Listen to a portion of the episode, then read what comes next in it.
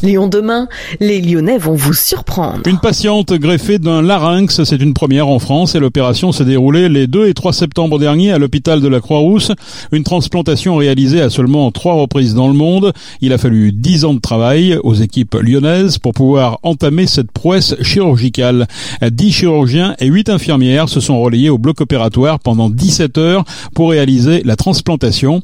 Une équipe coordonnée par le professeur Philippe Céruse, chef du service ORL de l'hôpital de la Croix-Rousse. L'énervation laryngée, c'est ce qui est plus compliqué. La vascularisation, c'était compliqué, mais l'énervation, c'est encore plus. Personne ne l'a jamais fait. Et grâce à la technique qui a été une technique originale décrite par le professeur Jean-Paul Marie, on espère bien que ce larynx va être quasiment normal, c'est-à-dire qu'il va pouvoir s'ouvrir et se fermer.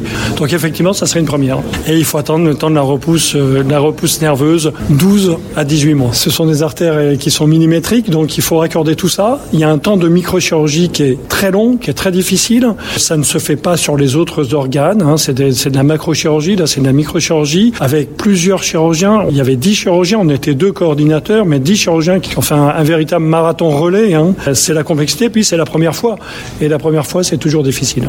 Pourquoi cet organe il est si particulier dans son fonctionnement? Il est complexe de par son anatomie, de par sa physiologie. Il sert à parler, à manger, à respirer. Donc s'il y a une des, des quelque chose qui ne fonctionne pas, toutes ces trois fonctions peuvent disparaître. C'est-à-dire que si jamais je touche à un larynx, d'une façon ou d'une autre, on peut ne plus parler, ne plus manger et ne plus respirer. Voilà pourquoi c'est difficile de retransplanter un larynx et d'avoir une fonction normale de ce larynx. On espère pouvoir proposer cette transplantation qui n'est indiquée que pour les larynx traumatiques. Il ne faut pas avoir d'antécédent de cancer. On espère que pour certaines tumeurs qui sont quasiment des tumeurs bénignes du larynx, on pourra leur proposer. C'est quelque chose pour lequel on, on souhaiterait faire un amendement à notre protocole de recherche. Et puis plus tard, avec des nouveaux immunosuppresseurs ou nouveaux traitements anti-rejet, on pourra peut-être le proposer pour des patients qui ont un cancer. Ça, c'est le plus important parce que c'est le plus grand nombre des patients qui pourront en bénéficier. C'est une longue rééducation qui débute aujourd'hui? Alors, elle est partie pour minimum un an de rééducation. Qui consiste en quoi? Alors, une rééducation de la voix pour qu'elle apprenne à se coordonner entre le souffle et euh, ses cordes vocales et le larynx. Une rééducation de la déglutition parce qu'il va falloir qu'elle réapprenne à manger avec ce larynx pour l'instant qui n'est pas sensible. Ensuite, une rééducation de la, de la respiration. C'est une patiente qui n'aura plus de canule de trachéotomie, qui pourra parler normalement et qui pourra manger normalement. La voix qu'elle a, elle la trouve absolument épouvantable, et ce qui est normal, puisque je vous ai dit, hein, c'est difficile de, de, de, reparler normalement avec un larynx qui ne fonctionne pas, mais je pense qu'avec le temps, ça va aller mieux, et elle a retrouvé le sourire, elle a retrouvé le moral depuis qu'elle est retournée chez elle. Mais elle va bien. Elle a deux filles, effectivement, ces filles ne l'ont jamais entendu parler, et donc c'est la première fois qu'elle va leur parler. C'était une des raisons pour lesquelles elle s'est fait transplanter d'ailleurs, pour pouvoir reparler à ses filles. La patiente, c'est Karine, respirant par trachéotomie depuis 1996 et un arrêt cardiaque ayant entraîné une opération et des complications au niveau du larynx après une trachéotomie. Après opération et deux mois de surveillance, la patiente a pu rentrer chez elle. Karine, mère de famille, âgée de 49 ans, réapprend à vivre normalement. Normalement, c'est-à-dire manger, respirer, parler. Nous avons rencontré Nathalie Cruz Victoire, orthophoniste. Elle s'occupe de la rééducation de Karine. On a eu un petit peu peur parce que c'était une première, donc euh, voilà, on dépendait vraiment des gestes médicaux, mais comme ils étaient parfaits, euh, on a pu suivre tout ça. Et elle a démarré euh, tranquillement, doucement. Enfin, c'est un travail purement orthophonique. Tout est à construire. On a déjà déjà construit la rééducation un petit peu au départ. Je l'ai vue à deux mois et là, la voix est bien meilleure qu'au début. Bon, c'est encore pas parfait, hein, c'est sûr, et il y a encore beaucoup de travail, mais euh, ça se passe très bien. On lui fait repasser de l'air dans le larynx déjà. C'était une grande nouvelle. Elle ne savait pas ce que c'était en fait. Elle savait plus. Elle avait oublié. Elle avait oublié comment fonctionnait euh, fonctionnait son larynx, comment fonctionnait sa voix, comment trouver de l'air, euh, passer de l'air des poumons jusque dans le nez. Un jour, elle m'a dit oh, c'est bizarre. Je me j'ai senti un truc et en fait c'était de l'air tout simplement qui passait dans son nez, dans ses voies respiratoires supérieures. Il y a tellement de choses qui se surajoutent entre le fait de manger, de parler, de récupérer. C'est sûr que c'est très très lourd pour elle, mais euh, mais elle a la foi, c'est bien. On peut arriver à une récupération à 100% Ça, on sait pas. c'est une première. Donc, comme disait le professeur Cérus, euh, pour l'instant, pour eux, tout était bien, mais il faut beaucoup de, beaucoup de travail de la part de la patiente aussi. Et des équipes qui sont autour. Il y a de la kiné à faire, il y a de l'orthophonie. Voilà. Des équipes euh, pluridisciplinaires sont importantes maintenant. Euh, Le fait de dire, ben voilà, je vais parler avec ma fille, enfin, c'est bien. Ses enfants vont entendre sa voix, c'est bien.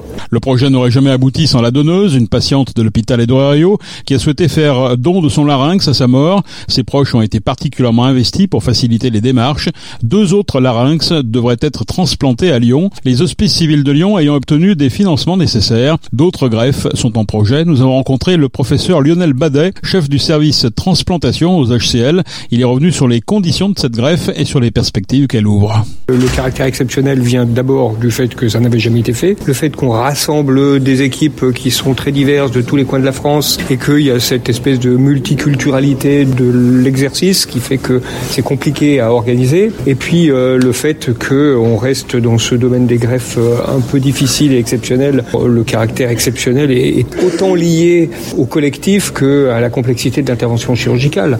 Après, la complexité de l'intervention chirurgicale va s'amortir avec le temps parce que c'est bien plus difficile les premières fois que les fois suivantes. Par exemple, pour les greffes de bras, plus personne n'en parle depuis que les premières ont été faites. Donc, euh, en fait, on fait ça de façon relativement régulière et on appelle personne pour en parler. Donc, euh, les choses se passent bien et puis euh, on prend ensuite, j'allais dire, une, forme de routine entre guillemets autour du caractère technique. Et puis, bon, parce qu'il y a une aventure aussi, il faut quand même reconnaître que quand on fait ça pour la première fois, on se demande vraiment comment ça va se passer. Et puis, on emporte avec nous des gens dans une aventure un peu compliquée, quoi. Aventure qui se maintient parce que la, greffe est quand même toujours une aventure hein, avec le rejet, avec pas mal de choses qui peuvent survenir. On reste toujours dans une situation de précarité vis-à-vis -vis du résultat qui fait que bah, c'est des patients qu'on accompagne par la main, quoi, du, du début jusqu'à la fin. Les greffes composites, généralement, 85% des patients vont présenter un rejet dans la première année. Donc elle est dans la cible, elle a fait son rejet, et c'est pas pour ça qu'elle en fera d'autres, et c'est pas pour ça que son, son, greffon va être mis en, en difficulté. Mais il a fallu la traiter comme on les traite tous, et puis il faut voir maintenant comment vont les, choses, les choses vont évoluer.